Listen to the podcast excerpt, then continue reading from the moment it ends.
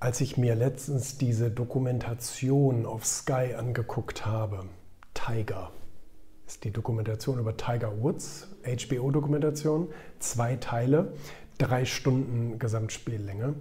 Ähm, da ist mir wieder bewusst geworden, warum ich schon so viele Jahre ähm, propagiere, dass man sich Sportler nicht als Lebensvorbilder nehmen kann. Ich bin ja sowieso der Meinung, dass man sich Menschen nicht als Lebensvorbilder nehmen kann. Man kann sich einzelne Sachen vielleicht raussuchen. Das ist eine gute Idee. Aber so als Idol und Ikone zu haben und zu sagen, oh, ich will so sein wie der, das finde ich eine saublöde Idee.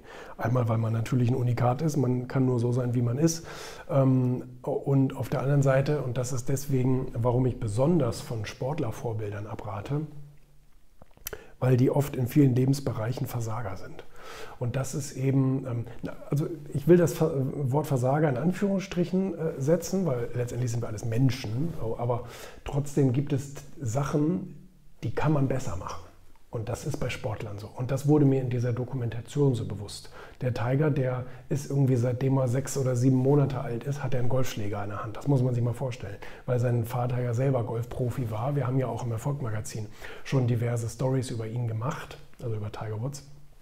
Und ähm, äh, sein Vater war auch Golfprofi und klar, ne, dann wünscht er sich vielleicht auch, dass der Sprössling auch in diese Richtung geht. Ähm, er sagt zwar in der Doku, ja, hätte er Tennis toll gefunden oder was weiß ich, Fußball, dann hätten wir eben auch, hätten wir auch das unterstützt. Aber klar, naheliegend ist natürlich, guck mal, hier ist ein Golfschläger, da ist ein Ball, willst du das mal ausprobieren? und dann hatte er halt so ein unglaublich gutes Ballgefühl ne, und, und ähm, Körperbeherrschung, dass er das dann ausgebaut hat. Und dass der Papa ihn dann da auch wirklich richtig ne, vorangebracht hat. Sicherlich aber trotzdem auch hatte der, hatte der Junior Spaß. Also es gibt viele Videoaufnahmen da, wie er auch wirklich da einen Spaß hat.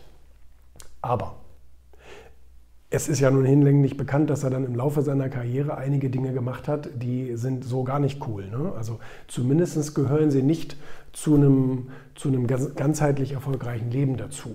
Ne? Und ähm, ich meine, seine Sexualeskapaden auf der einen Seite ist ja vielleicht gar nicht schlimm, aber wenn man verheiratet ist mit Kindern, ist es irgendwie doch unpassend. Und ähm, wenn du Single bist, dann ist es ja nicht so schlimm. Aber auf der anderen Seite hatte er dann ja oder hat er immer noch irgendwie so ein bisschen das Problem auch mit seinen Geschwindigkeitsrauschen und so weiter, wo er dann ähm, äh, sogar schon zum zweiten Mal äh, einen, starken Unfall gebaut hat. Und bei diesem hier ist er jetzt mal gerade so mit dem Leben davongekommen.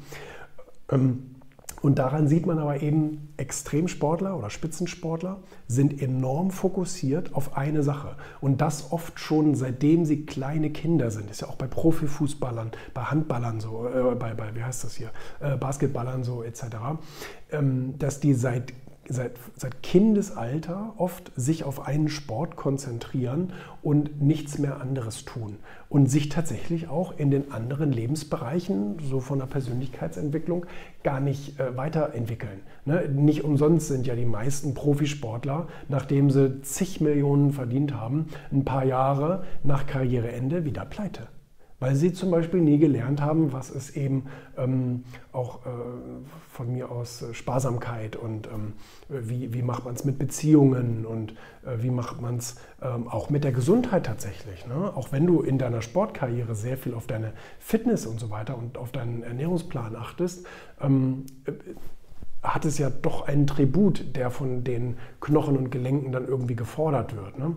Also das sind alles so, so, Themen und auch so spirituelle Weiterentwicklung. Ja? Du warst die ganze Zeit nur konzentriert auf deinen Aufschlag oder deinen Abschlag beim Golf oder deinen Kick irgendwie beim Fußball und so weiter.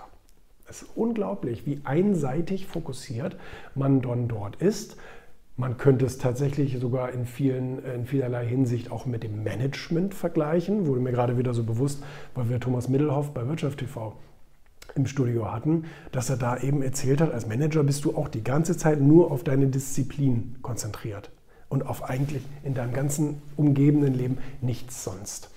Naja, und das ist sicherlich ähm, ein ganz wichtiger Punkt, warum, warum ich abrate, sich von Spitzensportlern irgendwie als Vorbild inspirieren zu lassen, weil die eben in einer Sache, ja, sind sie super gut, ganz toll, diszipliniert und ähm, so weiter, aber in vielen anderen Lebensbereichen sind sie wirklich Nieten. So, ne? Einfach weil sie es nie gelernt haben und auch sich selbst nie beigebracht haben.